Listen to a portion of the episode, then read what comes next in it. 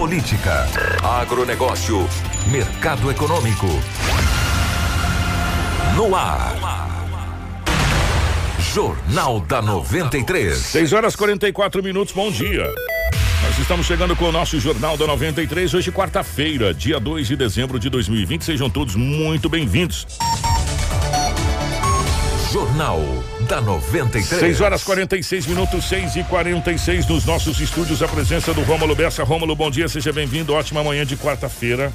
Bom dia, Kiko. Bom dia, Edinaldo Lobo. Bom dia, Marcelo. Bom dia aos ouvintes que estão nos acompanhando. Uma ótima quarta-feira aí para vocês. Estamos chegando no Jornal da 93 com muitas informações, informações quentes, rolando em Sinop e também na região. Edinaldo Lobo, bom dia, seja bem-vindo. Ótima manhã de quarta, meu querido. Muito bom dia, Kiko. Grande abraço para você. Muito bom dia ao Romulo Bessa, ao Marcelo, aos nossos ouvintes.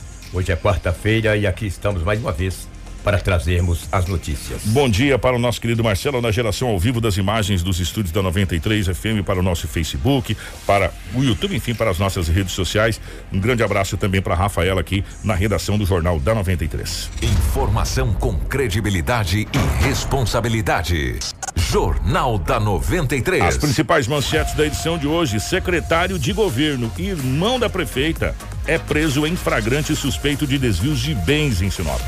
Prazo de quitação de dívida rural pode ser prorrogado em Mato Grosso. Secretária Municipal de Educação estará ao vivo nos estúdios da 93 para a gente falar de matrícula, rematrícula e também da situação do ano letivo de 2020 na rede municipal. E o prazo da vacinação de bovinos e bubalinos contra a febre aftosa é prorrogado também em Mato Grosso. E agora Edinaldo Lobo com as principais informações das últimas 24 horas pelo lado da nossa polícia.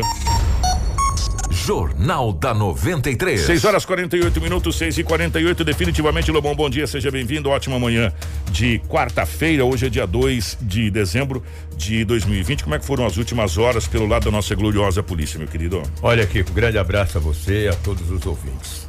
É, em exceto a prisão desse homem, que você acabou de frisar, secretário de governo, o irmão da prefeita Rosana Martinelli os demais plantões, os demais BOs da polícia foi tranquilo.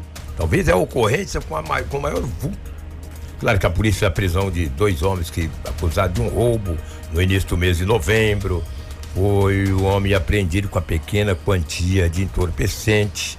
Mas fora isso aí, foi um plantão muito tranquilo de terça para quarta-feira. Volto a frisar.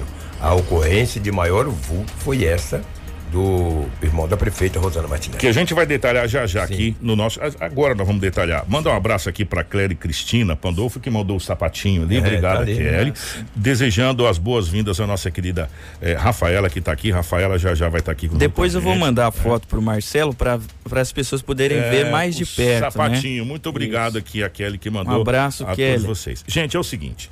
É, ontem, no, no início da noite, no início da noite, a gente foi pego de surpresa com essa prisão em flagrante com toda essa situação. Foi uma operação que aconteceu com a Polícia Rodoviária Federal, com o apoio da Polícia Civil. Eh, no comando estava o doutor Pablo, recém-chegado, que assumiu a DERF. Doutor Pablo veio de Alta Floresta, Colombo tinha. Alta Floresta, né, Lobão? Alta Floresta. Alta Floresta que veio. Tem pois bem, eh, vamos lá para você poder entender, antes da gente trazer o doutor Pablo falando a respeito eh, dessa prisão e também trazendo o, o policial rodoviário federal Itamar falando da operação. Ah, o secretário municipal de governo, que é o Jaime da Lastra. Para quem está acompanhando a live, está podendo ver as imagens aí, acompanhar as imagens. É, acabou sendo detido em flagrante, flagrante delito na tarde de ontem, no início da noite de ontem, suspeito de desviar patrimônio público.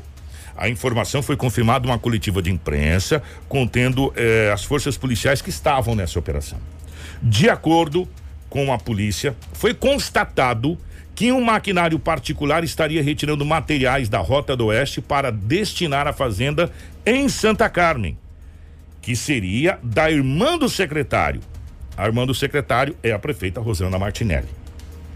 É, a questão é que o documento que havia sido entregue pelo secretário solicitando à concessionária da rodovia, a Rota do Oeste, é, a doação do material para a pavimentação asfáltica de vias públicas do município né? É, e estava sendo levado, inclusive, com testemunha dos funcionários que estavam trabalhando na polícia para a fazenda da prefeita na cidade de Santa Carmen.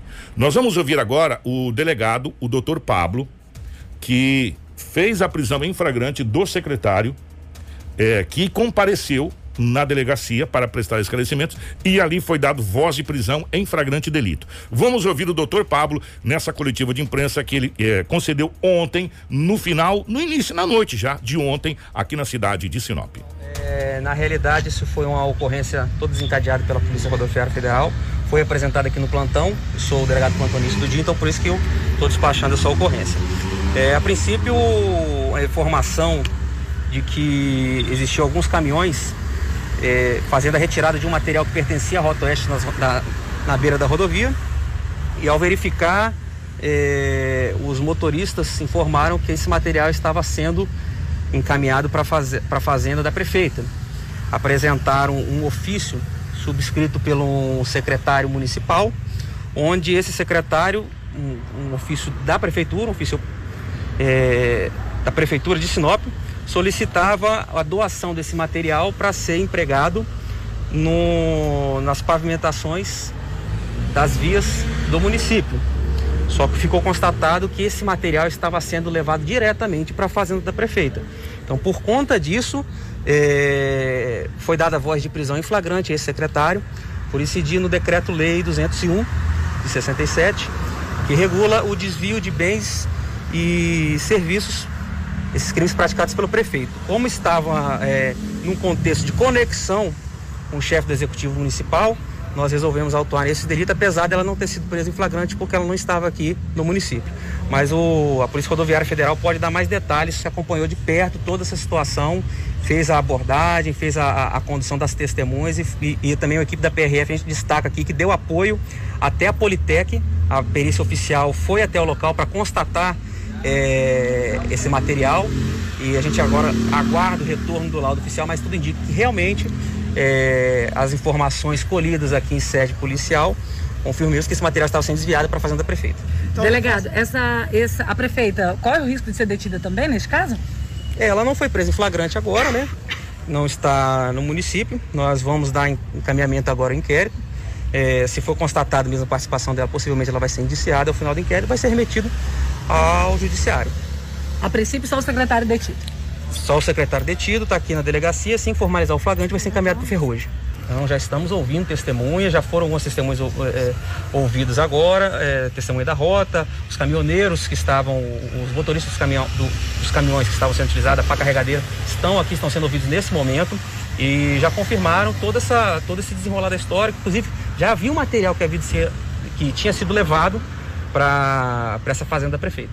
Que tipo de material? Ele é um, um, material, não me recordo o nome específico agora. Fresado. Fresado, exatamente. Um fresado de, que eles usam como se fosse para fazer uma, um, um assentamento da, da, do solo, das vias. Para depois vir um asfalto, seria isso? É, não chega. É como se fosse um cascalho que eles colocam por cima para poder, poder nivelar o, o a, a, via de terra, né? Uhum, Já chegou a ser feita alguma vistoria na propriedade para saber a quantidade de material que foi levado até lá?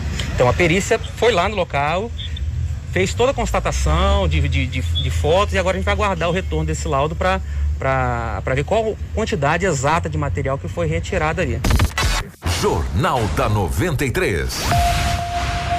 6 horas 55 minutos, 6 e 55 é, Nós somos, tomamos o cuidado de, de procurar o que, que é esse fresado como que ele é feito esse fresado. Primeiro, a gente vai mostrar a máquina que faz esse fresado, é a fresadora. Marcelo, é, tem aquela foto? A gente já viu essa máquina, inclusive, ao longo da BR-163, viu, uhum. Lobo? É verdade. Em algumas, é, principalmente, quando foi feito uma espécie, não foi um recapeamento, foi feito um asfalto novo em alguns trechos aqui, e a gente viu essa máquina. Ela corta esse, esse asfalto antigo, tipo, tritura ele. É faz ele virar uma espécie de cascalho. Ele vira uma espécie desse cascalho. E aí se coloca ele, se joga ele na, na, na, estrada de terra e se compacta. Ele fica como se fosse uma espécie de um simulacro de asfalto, vamos dizer assim, né? Fica Porque material no, fresado. Fresado, né? ele fica compactado, é. ou seja, não levanta aquele pó mais, essa coisa toda. Muitos, muitos municípios utilizam isso, principalmente nas estradas vicinais, para evitar a questão de, de pó, essa coisa toda. Esse é o fresado que é esse, esse material e essa máquina que faz, ele tritura esse asfalto velho e faz essa situação. É, na coletiva ontem também estava o policial rodoviário Itamar, que também falou da operação, porque essa operação foi toda desencadeada pela Polícia Rodoviária Federal, com o apoio da Polícia Civil da Polícia Civil. Inclusive, que quem ah. fez a própria denúncia foi a Rota do a Oeste. Rota do Oeste. Né? Quando a Polícia Rodoviária Federal chegou no local, havia sim um representante da concessionária da rodovia nesse local né, que Ex estava ali acompanhando. Exatamente, não foi denúncia anônima, não foi nada, foi a Rota do Oeste mesmo que disse: olha, estão pegando o nosso material aqui. E é o que está no boletim. No boletim estão pegando o nosso material aqui sem autorização, não tem autorização para pregar o material, nada. O, a, o Itamar, que é da Polícia Rodoviária Federal, detalha essa operação, porque ele esteve em loco nessa operação e também fala a respeito, inclusive, acho dessa denúncia aí, da onde foi que partiu essa denúncia a informação de que estava havendo um furto material da Rota do Oeste, do, Rota do Oeste que se encontrava às margens da rodovia, no KM 815 da BR-163. E chegando no local, constatamos que o pessoal estava levando material, para, segundo eles, para a prefeitura, quando foi nos apresentado um ofício. No local também já estava presente um representante da Rota do Oeste, e ele, segundo ele informou que esse ofício não foi enviado na data de ontem. Ele não tinha, não tinha ciência desse ofício da prefeitura e não havia def, sido deferido esse ofício. E perguntado aos motoristas para onde o material estava sendo levado, segundo ele, estava sendo levado para uma fazenda na, de propriedade da prefeita de Sinop. O, no ofício que nós lemos, inclusive está anexado ao nosso boletim, é, informa que a prefeita, que o secretário solicitou essa doação na, da Rota do Oeste para que esse material fosse utilizado nas estradas vicinais de Sinop. Porém, ele estava sendo levado para uma propriedade da prefeita. Mediante isso, foi encaminhado o pedido de prisão dele já em flagrante. O secretário não se encontrava no local, só se encontrava no local os operários que estavam trabalhando na remoção desse material. Esses veículos que estavam carregando esse material eram da prefeitura? Esses veículos eram contratados de particular, não era da prefeitura. O, os condutores dos caminhões e o operador da máquina vieram como testemunha, nós trouxemos para a delegacia. Logo após chegar na delegacia, o secretário compareceu no local, aqui na delegacia, onde ele ficou detido e realmente confirmou que o material estava sendo levado para a fazenda da prefeita. É, essa, essa informação desse desvio foi uma foi denúncia anônima ou foi de que tipo, policial? Não, foi a própria Rota do Oeste. A Rota do Oeste que nos informou acerca dessa situação e que estavam levando material pertencente a ela sem autorização nenhuma. Eles comentaram se foi a primeira vez que eles fizeram esse transporte? Eles comentaram que começaram a trabalhar de sete e meia da manhã e já tinham é, levado duas vezes material para a fazenda. E já ia ser a terceira vez. Essa fazenda é aqui dentro de Sinop mesmo? Fazenda é em Santa Carmen. Santa Carmen. Mais alguma coisa? Só deixar claro aqui, gente, a situação. Independente de ter ou não a autorização da rota, o crime foi por conta da destinação que foi dada a esse material. Porque uhum. a princípio tem um ofício solicitando que era para ser destinado ao bem do município e na realidade quando estava sendo destinado ao bem da prefeita. Então a autorização da rota para a gente é indiferente, se tinha ou não essa autorização. Lógico nós vamos depois desenrolar do inquérito averiguar se realmente tinha, mas para constatação do crime em si, a autorização da rota é indiferente. Informação com credibilidade e responsabilidade. Jornal da 93. Sete horas com pontualidade, sete horas com pontualidade. O Lobo, a fazenda também, o nome da fazenda consta no boletim de ocorrência. Sim. Fazenda Silo Verde. Fazenda Silo Verde. Fazenda Silo Verde é. aqui na cidade de Santa Carmen. Exatamente. Tá? Na cidade de Santa Carmen. A foi emitida uma nota pela assessoria de, de imprensa, é isso, Rômulo? Isso, foi emitida uma nota, né, através da assessoria de imprensa da prefeitura, como esse caso também acaba, né, de certa maneira mencionando o nome da prefeita. É, a é, propriedade, inclusive. Exatamente.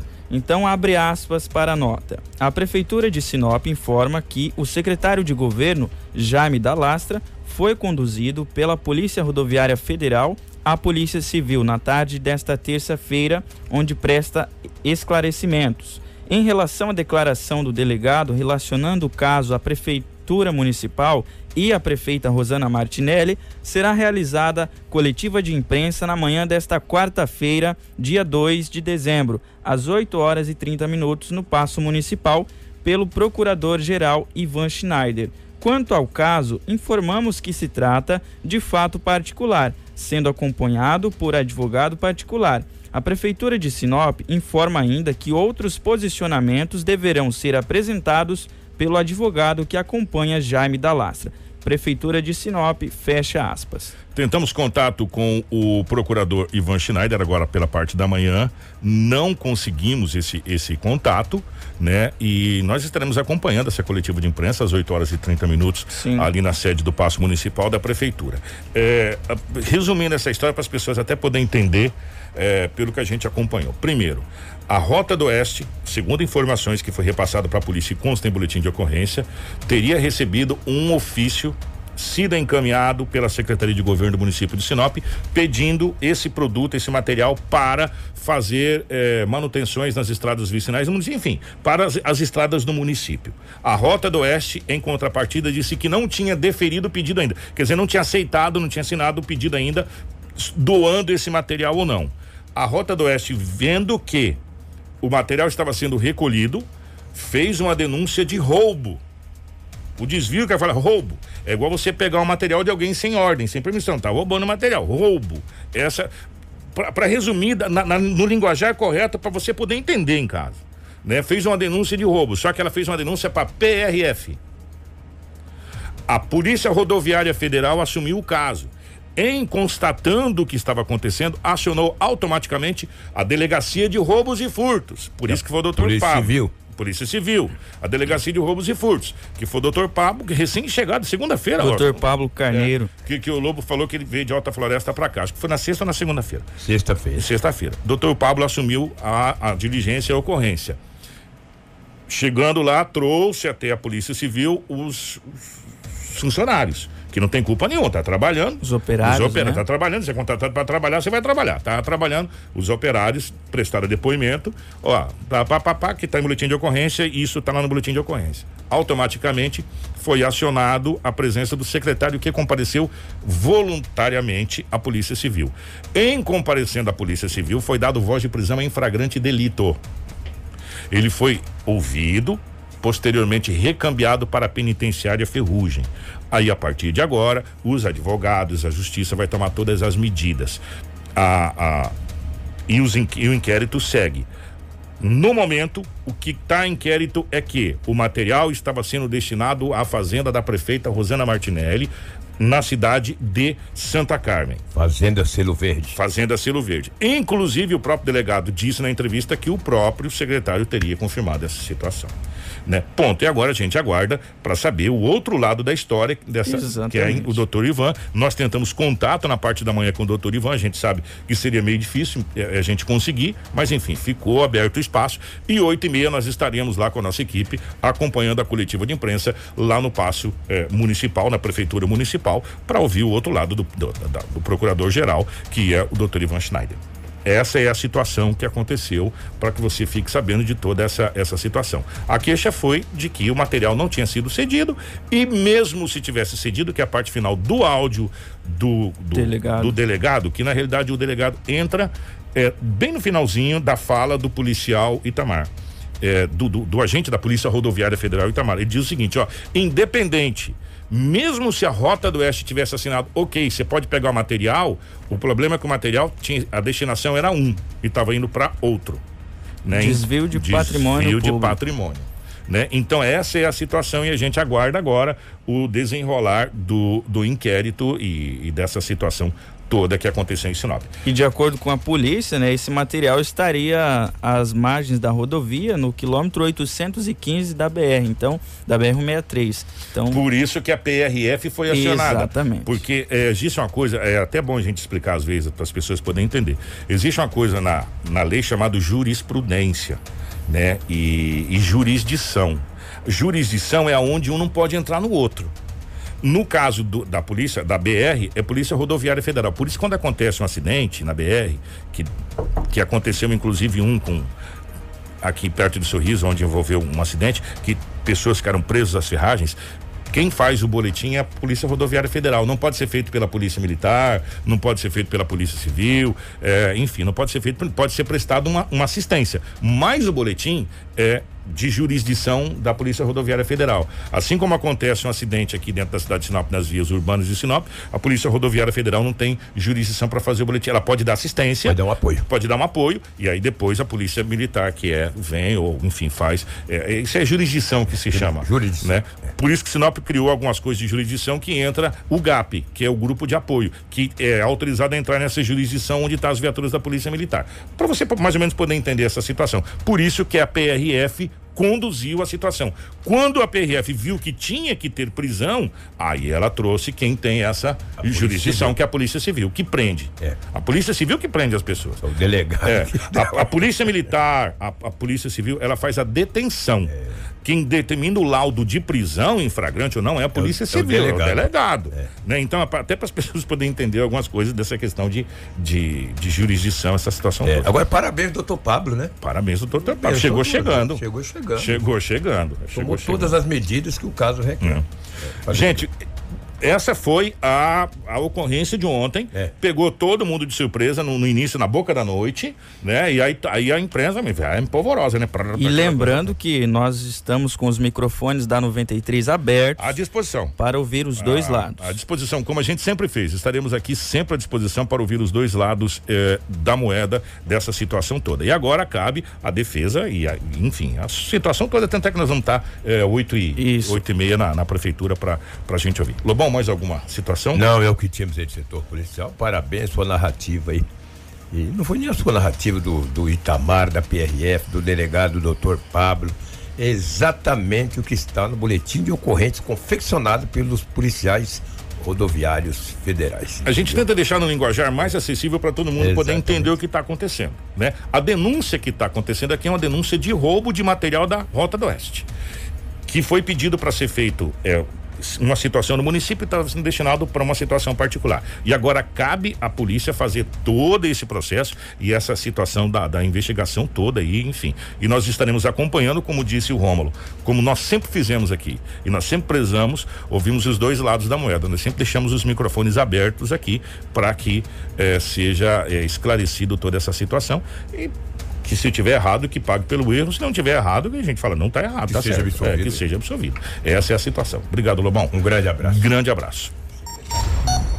Jornal da 93. 7 horas 9 minutos, 7 e 9. Gente, daqui a pouco tem a secretária de Educação que está aqui, a Veridiana, pra gente. Atenção, senhores pais. Rematrícula, matrícula é, ano letivo, fechamento de ano letivo, uma situação muito importante que a gente vai conversar. Mais importante também é a questão dos, dos nossos pecuaristas, que foi prorrogada a vacinação contra a febre aftosa? Exatamente, que foi prorrogada essa questão aí, o prazo para vacinação de bovinos e bubalinos, né? Ah, os, o gado de 0 a 24 meses eh, podem ser vacinados até o dia 10 de dezembro. E quem confirma essa informação é o diretor técnico da Acrimate, o Francisco Manzi. Nós recebemos agora a informação do INDEA, em conjunto com o Ministério da Agricultura, que a campanha de vacinação contra a febre aftosa de bovinos e bubalinos foi prorrogada para o dia 10 de dezembro e o prazo para comunicação da vacina permanece inalterado também para o dia 10 de dezembro. E aproveitar também para comunicar que as bezerras de 3, mais de 3 até 8 meses de idade devem ser vacinadas contra a brucelose até o dia 31 do 12. Informação com credibilidade e responsabilidade. Jornal da 93. 7 horas 10 minutos, 7 e 10. Ô Marcelo, é, mostra pra gente aí, chegou ontem, é, um gravíssimo acidente que aconteceu, um capotamento, para ser mais exato, que aconteceu, é, envolvendo o padre, é, o padre Emílio. Não, esse o, não, o outro. O, o outro, padre o Braz, né? É, o padre Braz. Ele é conhecido como padre Braz Emílio. Ele tem 61 anos. 61 anos. Gente, chegou as fotos daquele acidente pra gente, do padre, se você tiver aí, o, Marcelo. Esse, esse que, que o Marcelo tinha acabado de mostrar foi o que aconteceu na BR-163 aqui entre Sorriso e Sinop. Ah, o carro ficou totalmente destruído. Foi realmente uma, um grave acidente. Esse que aconteceu com o padre Brás, É, ele estava no S10 de cor escura quando perdeu o controle e capotou. Ele é pá, esse essa aí não, Marcelo. É, é esse, esse, esse veículo mesmo. Uhum. Esse, esse aí? mesmo. Ah, agora sim. Esse aí, Marcelo. Dá uma olhada, gente. Que o guincho já tinha, é, tinha tirado. Olha, a caminhoneta acabou, né? É, ficou irreconhecível, né?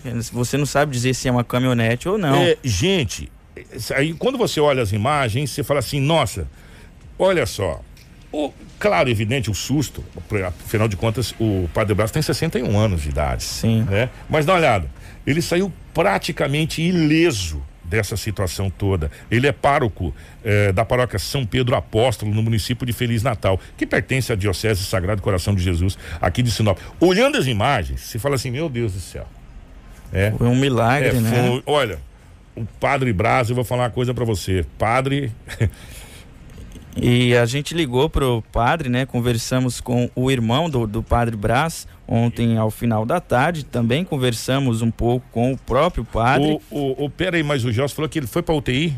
Ele tá na UTI, mas ele saiu andando ontem. Bom, tá na UTI agora, né? mas as imagens fortes desse acidente, o Gelson acabou de falar que ele tá na UTI. Pois Acabou é, até é. quando nós falávamos com ele, ele estava bastante debilitado, o Kiko, e, e, e, o irmão dele também falava com a nossa equipe de reportagem. 61 anos, né? É, e foi constatado aí que ele houve um, uma quebra de costela, né, no, no e também um, um, machucado no tórax, é, e os médicos ortopedista e cirurgião é, iriam decidir o que qual, quais seriam os próximos passos hoje, né, pela manhã de hoje. Então, é, a gente pede aí, né, em nome do padre, em nome das, dos fiéis, bastante orações para que ele possa se recuperar o mais rápido possível desse acidente, né, gente, que aconteceu. um capotamento, é, só, só o carro se envolveu nesse acidente. Ele, se, um segundo ele disse que bateu em um barranco, é. em um barranco, acabou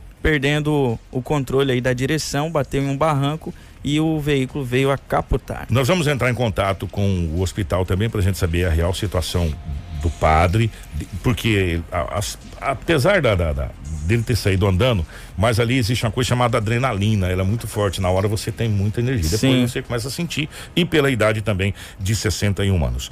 O, vamos rapidamente aqui, antes da gente falar com a secretária, é, porque agora a gente aproveita para falar com os pais, começou a transição é, de legislação é, a legislatura atual está fazendo a transição para a próxima legislatura que começa no dia primeiro de janeiro. E o prefeito eleito Roberto Dorne, juntamente com a sua equipe, começou a fazer a montagem é, da sua equipe de transição junto à atual legislatura. Vamos acompanhar. Já foi definido. Ontem nós tivemos uma reunião com o secretário Gomes, né? Foi feito um documento foi enviado para o Tribunal de Contas, eles nomearam uma equipe de cinco pessoas e nós nomeamos uma equipe de sete pessoas. E nada impede também que vai, pode ser nomeado mais pessoas no futuro. E nós vamos começar hoje, a partir das 14 horas, já a fazer a, a, a transmissão de cargo já assim, né, de, de, de trabalho já na prefeitura. É, não vai ser tudo uma vez, vai ser por secretaria. Por exemplo, o dia que vai ser a Secretaria de Educação, vai estar a Secretaria, a secretária de Educação da, da parte da prefeita e o secretário de Educação da nossa parte. E as, e a, e as equipes de transição. Vão estar todos juntos, vão trocar todas as informações, vai ser gravado, vai ser documentado, vai ser feito tudo na maior mesura possível. Vai ser feito bem de acordo. Terminou essa, essa pasta, pega na outra pasta, por exemplo. Vamos supor assim, se fosse a saúde. Aí vem a secretária de saúde, o atual e o, e o que está entregando e o que está recebendo. Uhum. E assim sucessivamente vai ser feito toda a secretaria. Segunda informação que nós temos, e até o dia 5 de janeiro ela pode acontecer essa transição. Tanto para quem está entregando como para quem está recebendo, é muito importante porque o município não pode perder com isso prefeitura tem que continuar trabalhando. Por isso foi feita a parte da tarde, porque a prefeitura trabalha até às 13 horas, às 14 horas começa o trabalho de transição. Então, o município não perde com isso, porque a prefeitura não vai parar e os trabalhos de transição vai, vai acontecer sem prejuízo para a população. Informação com credibilidade e responsabilidade.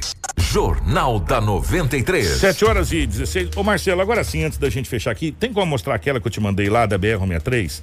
É até para chamar a atenção é, de algumas pessoas, porque esse, esse acidente que aconteceu foi um acidente muito estranho. Sabe por quê?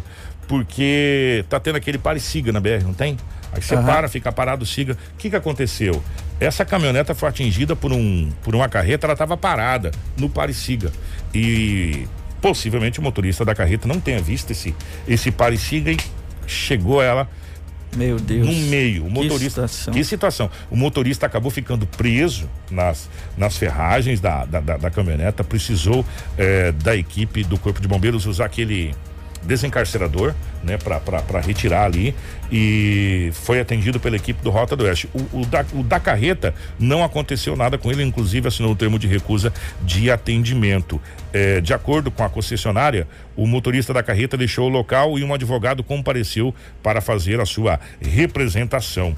O, o condutor, né, como eu disse, recusou o, o atendimento, atendimento, assinou o termo de recusa. A Polícia Rodoviária Federal informou que os dois veículos seguiam sentido sorriso, quando a carreta não diminuiu a velocidade ao se aproximar de outros carros parados na fila para o pare-siga e invadiu a faixa sentido oposto para não se chocar frontalmente e realizou a manobra de retorno em direção e atingiu a lateral da caminhonete fazendo esse Imagina o susto desse tá condutor. Parado, hein? né? Você tá parado, você vai esperar que vai acontecer um negócio desse? Não, é. fila, não tem jeito.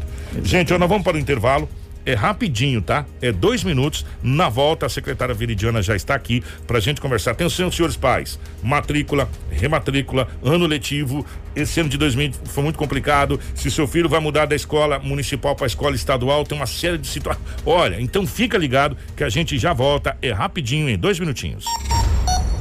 Jornal da 93. Informação com credibilidade e responsabilidade. Jornal da 93. 7 horas 21 minutos, 7 e 21 estamos de volta com o nosso Jornal da 93. E agora a gente pede atenção dos senhores pais para a gente conversar de um assunto muito importante. Por quê?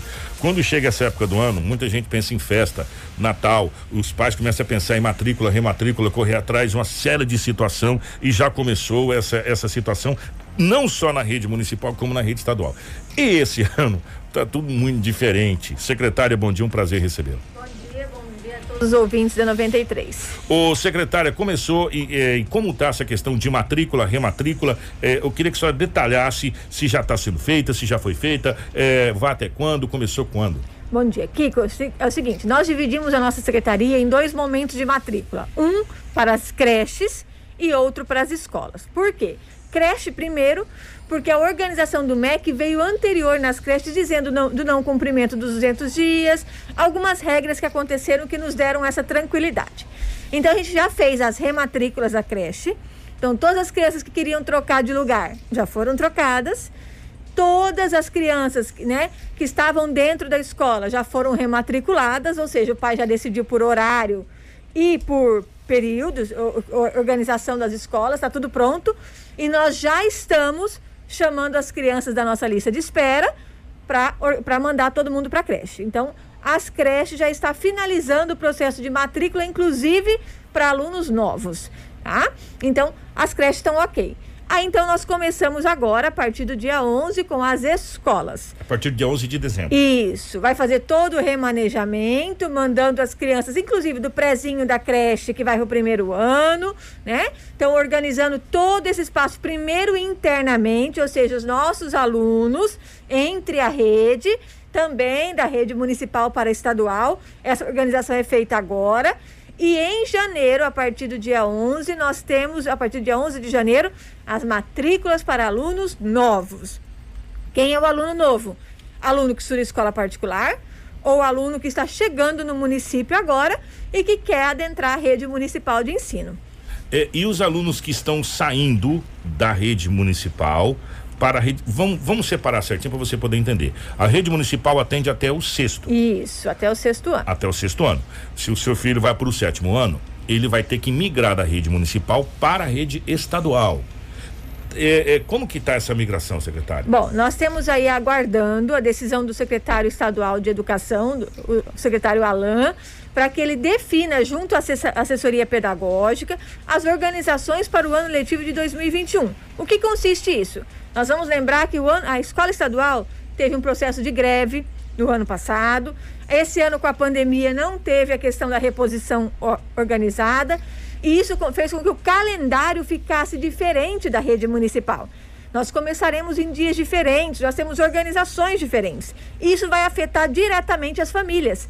Porque às vezes eu saio de uma escola no dia 18 de dezembro, mas eu não adentro a outra escola no dia 8 de fevereiro.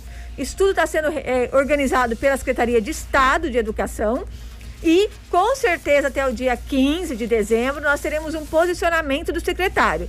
Já saiu algumas definições, onde a escola estadual já não vai pegar os primeiros aninhos, que algumas escolas aqui atendia os pequenininhos, como é o caso da região lá do Nossa Senhora da Glória do Alto da Glória, né? Não atende os pequenos do primeiro ano mais e o município vai ter que se organizar para atender essas crianças.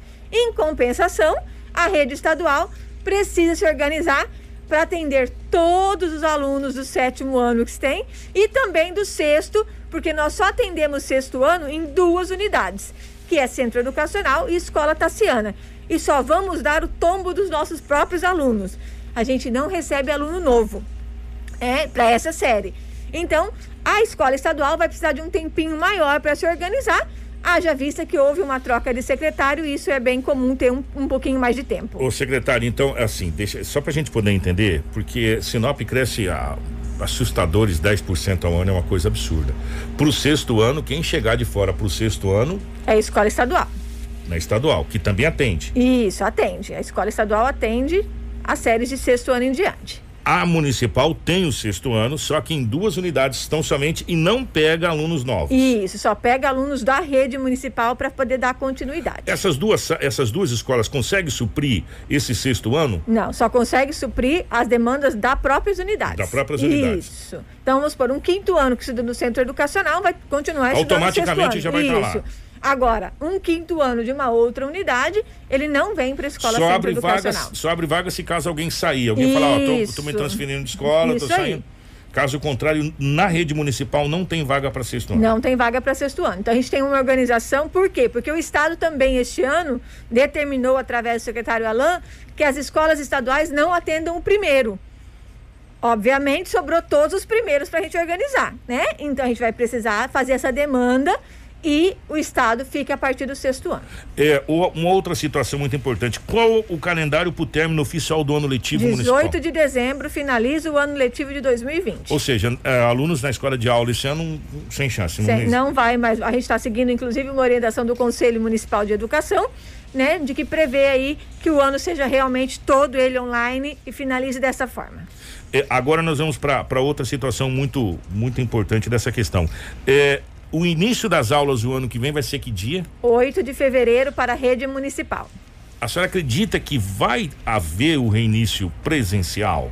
Olha, Kiko, eu sou uma pessoa que eu sempre acredito positivamente. Eu acho que sim, olhando em vista como nós estamos é, nos comportando em relação fazer, eu, à pandemia. Eu, eu, vou mudar a pergunta. Eu vou mudar a pergunta. Se fala muito, inclusive no MEC, e a gente ouviu muito a fala de, de, de ministros e de autoridades educacionais, que afirmam que escolas presenciais só voltarão para valer a partir do momento da vacina.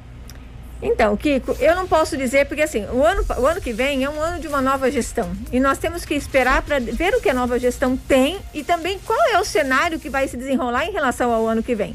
Mas hoje, olhando friamente com o aspecto hoje, né, de 2020, finalizando o ano, nós entendemos que sim, há uma proposta positiva de retorno, até por conta do que de vários eh, documentos, estudos em relação ao bem que a escola faz para o aluno, em relação à, à pandemia, inclusive, isso vem causando alguns problemas, né? É, de comportamento das crianças e também alguns problemas em relação aos pais de como eles vão fazer essa toda essa adequação. Mas a gente tem que aguardar. A pandemia nos ensinou isso. Viva um dia de cada vez, respeite, né? é, o próximo e a gente tem que aguardar então para ver qual é o cenário que vai desenrolar e também qual é o posicionamento da atual gestão da prefeitura. O secretária, eu sei que está faltando poucas horas, vamos colocar assim poucos dias para o término do, do, do mandato, vai vir um novo mandato, mas a, como a senhora é a secretária ainda, até o dia 31 de dezembro a gente acredita que seja a secretária. A demanda do nosso do nosso município, ela ela tende a necessidade dos, dos alunos ou se faz necessário um investimento maior em questão de escolas em pontos estratégicos da cidade, como por exemplo, eh, vou dar um exemplo muito básico, gente. Se você pegar hoje o Sebastião de Matos, Juliana, Mariana, eh, Vila Lobos, ali passa de 20 mil pessoas. Não, é sério, ali passa de 20, com tranquilidade, de 20 mil pessoas. E a gente sabe que eles têm que se deslocar de lá para cá. Não, não, não, não, se, não, não ficaria melhor a gente é, descentralizar definitivamente a educação e polarizar ela por polos? Kiko, deixa eu te dar um dado que às vezes é um, um dado novo. A região lá do Vila Mariana, do Vila Lobos, aquela região, nós já estamos com sobra de vagas de creche. Então, assim. De creche. De creche. Tá sobrando. Nós estamos ali com quatro salas fechadas, porque eu não tenho aluno para pôr. Então, assim, nos chama a atenção o número crescente da população, ao mesmo tempo a não procura pela vaga da creche. Né? Porque lembrando que de 0 a 3 anos é uma idade opcional às famílias. Né? Então, as famílias não querem estar mandando seus filhos para a escola ou não têm essa opção, e isso faz com que as escolas fiquem vazias. E o que está acontecendo no município? Vou te dar um exemplo. Eu tenho 54 crianças na fila de espera para 2021. Né? Então, eu vou entregar com 54 crianças. Em compensação, eu tenho mais de 200 vagas sobrando. Observa que o município tem uma demanda que atende, eu não vou atender 54 crianças, por quê?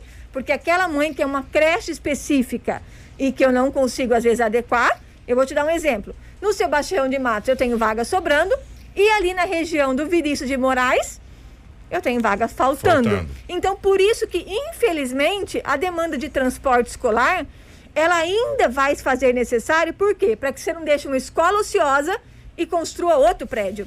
Entende? Isso acontece também na rede estadual. Às vezes você traz a criança de uma outra localidade, não porque você não tem a vaga, mas você não tem a vaga ali. E você tem a escola construída, o patrimônio já construído, o professor já lotado em uma outra determinada escola. Então, no, na questão custo-benefício, você acaba primeiro organizando o que você já tem para depois você pensar em novas construções.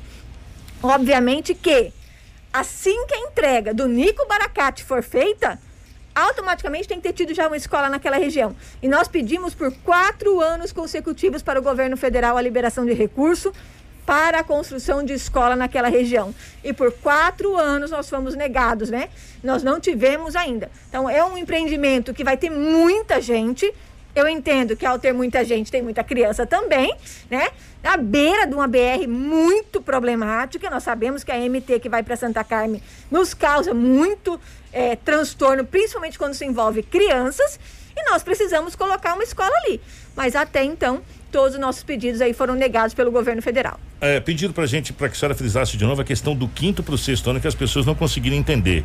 É, é, pede para a secretária frisar novamente sobre essa questão da transição do quinto para o sexto ano na rede municipal. Então, no quinto ano, nós só vamos atender as demandas já estabelecidas pela Secretaria de Educação. Ou seja, cada pai recebeu um bilhetinho ali, tá, Kiko? Então, assim, às vezes lá na escola Walter Kunze, por exemplo, o pai recebeu uma uma, dica dizendo assim: tem vaga em tal lugar. Você quer para essa escola ou para essa escola? Então, nós atendemos somente a nossa demanda. Não serão todos os alunos do quinto ano que vão ficar no sexto ano na rede municipal. Na escola Tassiana, só vai atender os alunos da própria escola Tassiana. Não vai ter alunos de fora, de outra região. Na escola centro educacional, ainda atende um outro público, mas só vindo de algumas escolas nossas, que é onde tem a questão do fluxo do ônibus. Então, fiquem atentos, só vai atender alunos que já são nossos e não são todos. Então, centro educacional abre praticamente só para o centro educacional e escola tassiana só para a escola tassiana. Os demais serão remanejados para escolas estaduais, né, finalizando aí o nosso termo de ajuste de conduta. Secretária, eh, agora eu quero conversar com a Viridiana, eh, profissional de educação, não com a secretária Viridiana. Eh, esse ano foi prejudicado, assim, na questão do aprendizado mesmo, porque, gente, é sério. a gente tem filhos na escola, eu tenho três filhos na escola. Eu acompanho, estou acompanhando eles, inclusive, nessas aulas online.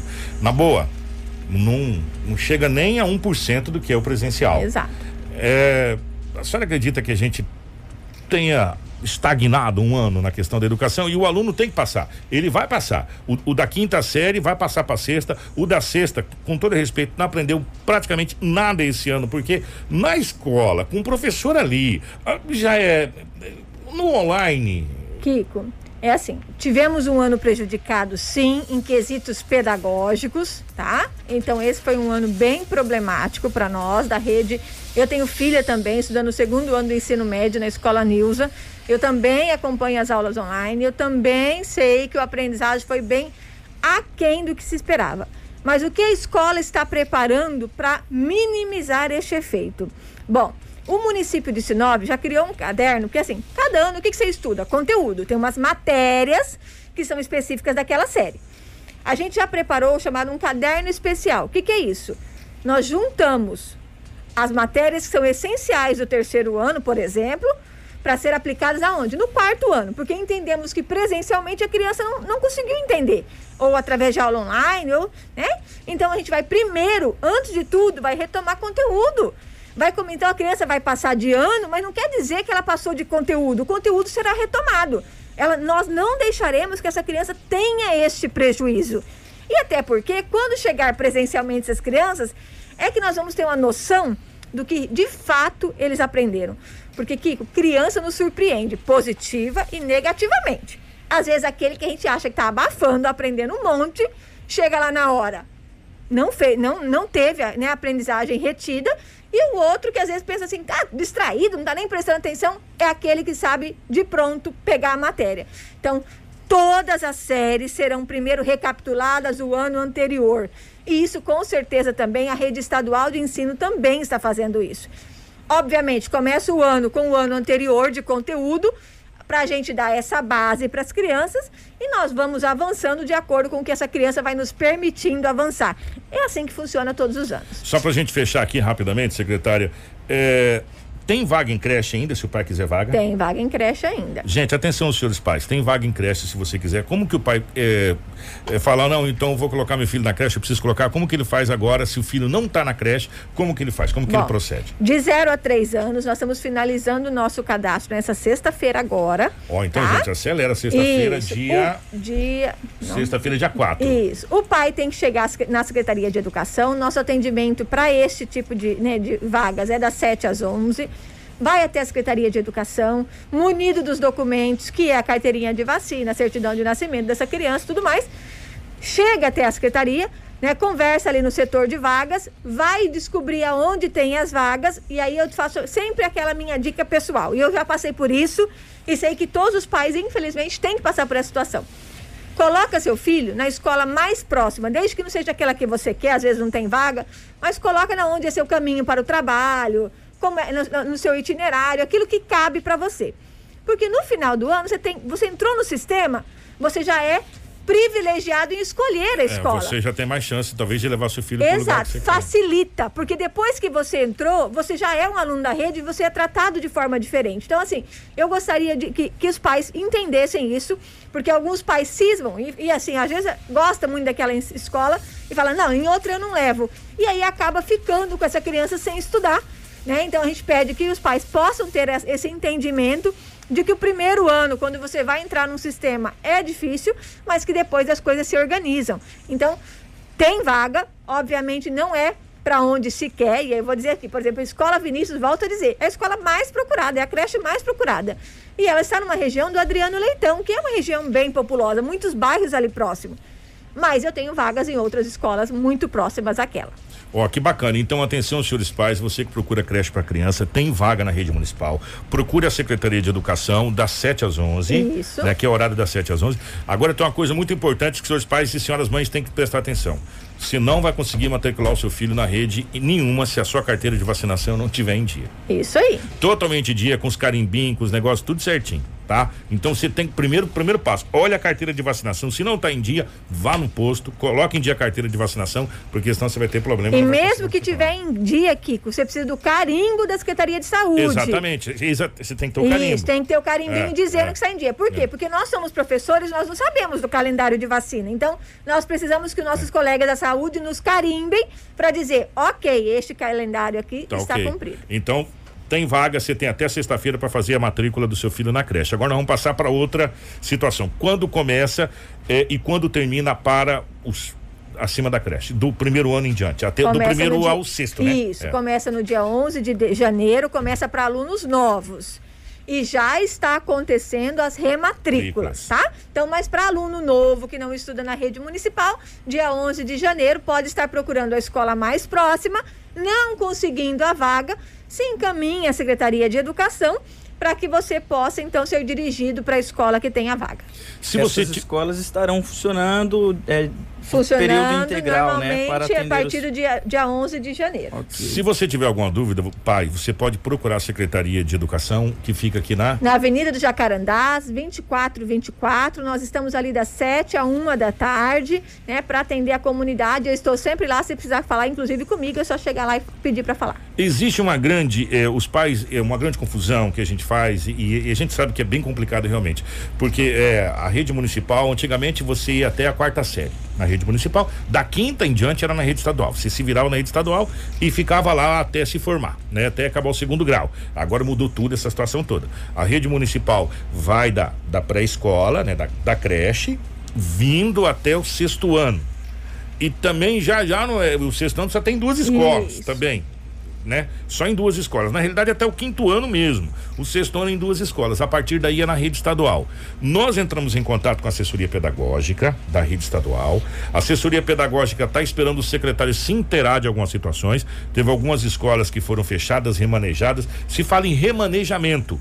E se espera que isso aconteça aqui em Sinop, né? Não vamos adiantar, porque nós não sabemos se vai realmente acontecer ou não, mas um remanejamento de algumas escolas.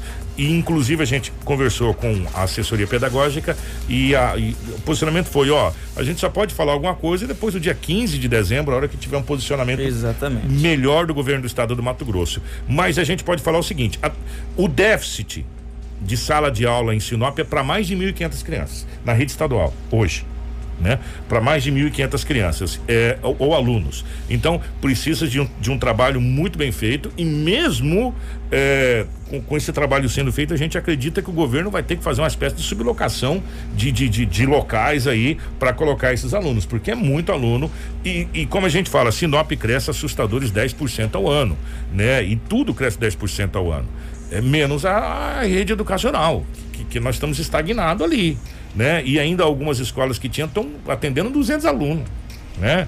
Porque colocou-se um outro um outro patamar está atendendo 200 alunos. Então a gente espera realmente esse remanejamento e vamos aguardar o posicionamento da assessoria pedagógica para a gente poder posicionar você pai dos alunos da rede estadual, que aí vai do sexto ano até o ensino até médio. o ensino médio, até terminar o ensino médio, né? Em algumas séries, esse é, é o problema. Em algumas séries tem vaga sobrando, em outras não né? E, e, é justamente essas séries que são as complicadas, que essa, justamente essas séries de transição do sexto e sétimo ano do municipal para o estadual é que é o grande boletim Exatamente. de ocorrência. As outras séries não. É, porque tem gente, tem, tem pessoas que chega, acabam ensino fundamental, falando, não vou estudar mais e, e, e, acabou. E vai embora, já às vezes está com maior de idade, enfim, ele manda na vida dele e ele faz o que ele quiser. E aí sobra vaga para o nosso famoso segundo ano que a gente fazia, ah, o segundo grau nosso, sobra vaga. Né? Agora, da sexta, sétima e oitava série que é o problema. Esse é que é o complicado. E é esse é o remanejamento que o secretário Alain está propondo, o quê? Pegar realmente o que necessita e abrir a vaga para aquilo que se precisa. E às vezes eu quero abrir a vaga para uma outra turma porque eu gosto mais, eu quero dar continuidade. O que, o que, é, um é pouco... evidente que eu não quero que a senhora entre na pasta, mas o secretário está tentando fazer justamente isso, reabrir essas vagas para essas séries deficitárias, sexto, sétimo e oitavo ano. Uhum, né? É isso aí. Que é o remanejamento que ele está propondo, que é um, um, uma nova porque adulto pode estudar à noite, enfim, é, é um, um, novo remanejamento. Uhum. Então, vamos aguardar. Acho que no final da história a gente vai conseguir encaixar todo mundo aqui, mas o governo possivelmente terá que fazer locações aí. Porque... Sim, o governo também está retomou a obra ali do Jardim das Oliveiras, ele está né, em pleno andamento, só que não termina para o início do ano letivo. Também já parece deu ordem de serviço para a escola Cleufa do Nações, ou seja, há uma procura por terminar as escolas, mas não terá tempo hábil para o início do ano letivo de 2021. Obrigado, secretária. Eu que agradeço. Grande abraço à secretária Viridiana. Gente, ó, se você tiver alguma dúvida, se seu filho está na rede municipal, procure a secretaria, ainda dá tempo. Se o seu filho já está matriculado na rede municipal e você está na dúvida, procure a escola do seu filho. Se ele se ele está matriculado aí, sei lá, no Rodrigo Damasceno, um exemplo. Vai no Rodrigo Damasceno, fala como é que está a situação do meu filho né? Que já deveria ter acompanhado, diga-se de passagem, né? Tá acompanhando inclusive as provas online, essa coisa toda. Mas se não acompanhou, vai na escola para saber se ele já não está rematriculado, essa coisa toda aí, tá bom? Então procure a unidade educacional do seu filho. Se ele tiver necessidade de transferência, aí é uma outra situação. Aí as matrículas para a rede estadual vai ser aberto só em janeiro. Só. Só em janeiro. Ou seja, daqui para janeiro ainda tem tempo, tá bom? Por isso que nós também não fizemos a, o, o, processo de entrega de documento para alunos do sexto ano nosso, tá? tá, tá a gente está aguardando, só vai fazer em janeiro também. É, então, justamente por isso, por causa dessa situação de não saber para onde é que uhum. vai. É, e eu tô nessa fila com a, com a minha filha. Ela precisa ser transferida para o sexto ano e não sei para onde vai, né? Então, tá. Aliás, ela precisa para o sétimo ano. É, porque o sexto ela fez no centro educação. Pro sétimo ano, não sabe onde é que vai.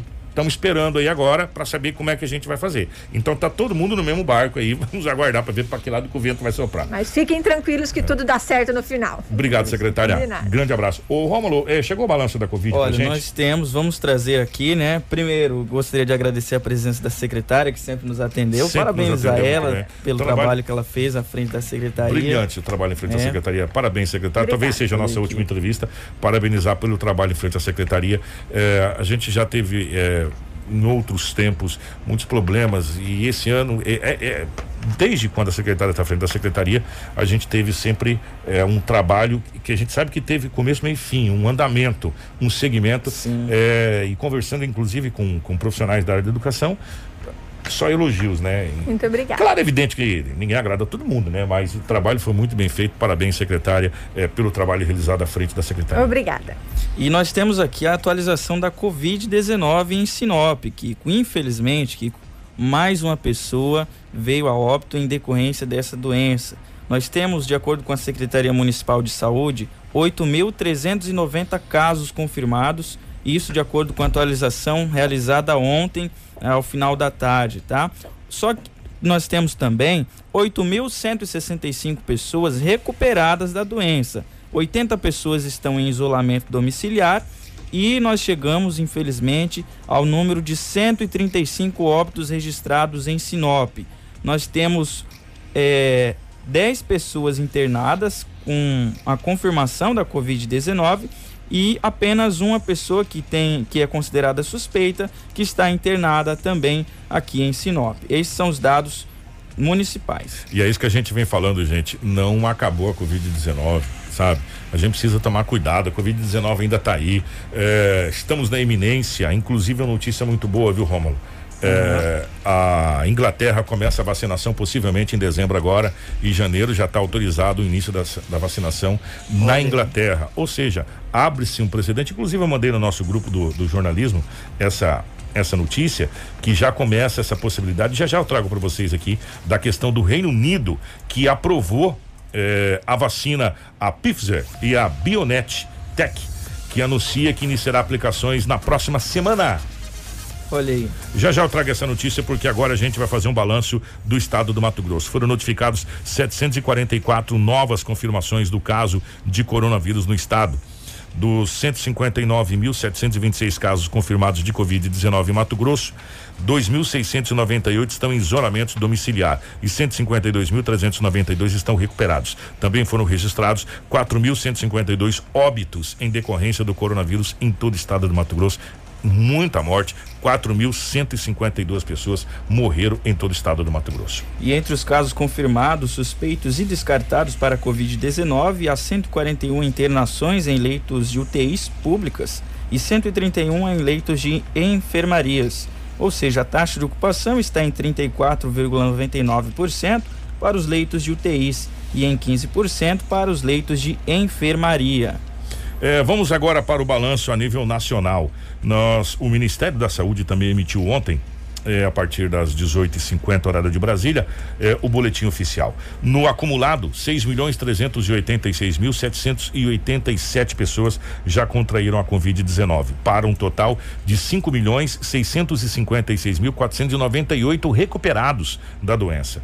Em acompanhamento em todo o território nacional, 556 mil 472 pessoas. Tivemos nas últimas 24 horas, infelizmente, 697 óbitos em decorrência do Covid-19 e temos no acumulado, infelizmente, 173.817 mortes. Isso mesmo, gente.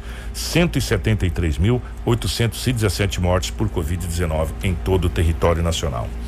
É, o Reino Unido aprovou a vacina e anuncia que iniciará a aplicação já na próxima semana.